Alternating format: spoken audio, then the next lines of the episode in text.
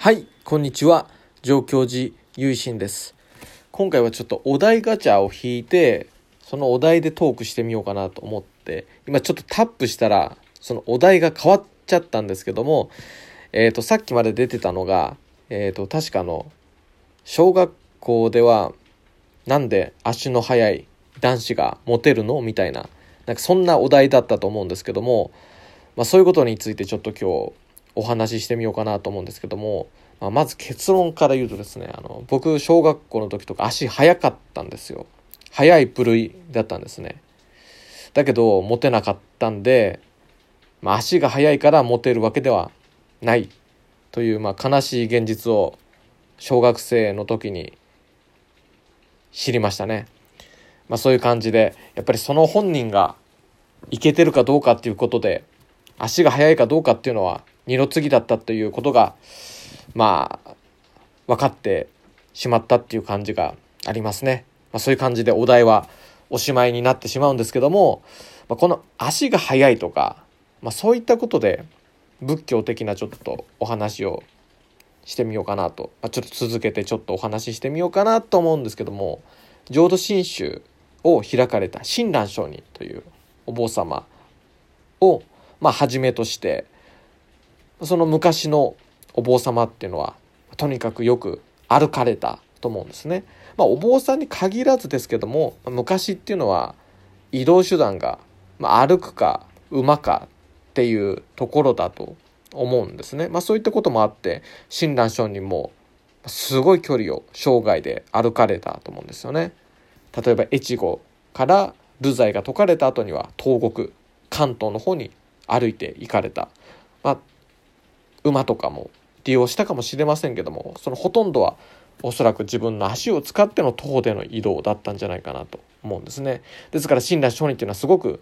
持久走だったり、まあ、そういった短距離のような走り込みっていうのもすごく得意な方ではなかったかと思ってるんですね。特にあの90歳まで長生きされましたから鎌倉時代の90歳ですからまあ、今以上に今でも90歳っていうとねあのご長寿と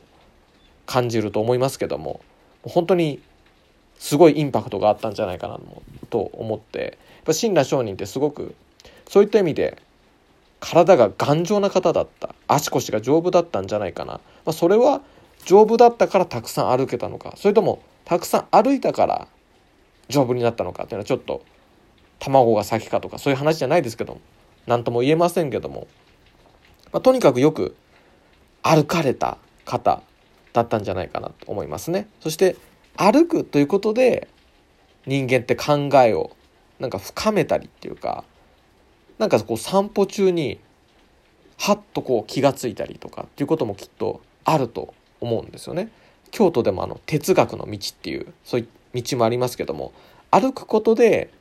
あれ？そういえばこれってこうなんじゃね？みたいな。違うところと違うところが結びついてすごいひらめきを得たりっていうことは往々にしてあると思うんですけども親鸞上人がそういう仏様の教えっていうのを深めていかれたっていうのはもしかしたらそういうよく歩いたっていうところにも関係してるのかもしれないですね。よく歩いてよく走って駆け抜けていった。その思考の旅をしていったっていうところがあるんじゃないのかなと思いました。まあ、今回はですねあのお題ガチャからちょっとそういう走るだったりまあ歩くだったりそういったことを考えてみました。えっと、五来茂先生というですねあの民族学の先生があのおられたんですけどもその先生の著書でですねえー、とどの本だったかなという間にちょっと今失念してしまったんですけれどもやっぱりあのお坊さんってのは歩くもんだよっていうことを冒頭の方に書かれていましてやっぱそこにはさまざまな意味合いが含まれてるんですけどもやっぱりあの僧侶っていうのは道を求めて歩くというのが一つのシンボリックなものでもありますし歩くという行為そのものが仏道そのまんまの意味でも実践するということに直接的につながってるんじゃないか。その思考が歩くことによって連結していくんじゃないか。そんな風にも思いました。またそうやって歩くことでいろいろな方と出会うということですよね。やっぱりそのお坊さんっていうのはいろいろな立場の人と出会うこと。いろんな考えの人と出会っていくことで仏様のお話っていうのを逆に聞かせていただくさまざまな人からのお話仏様からのお話だとして自分の中に入れていく。そしてまたそれをお返ししていく、まあ、そういった相互の作用で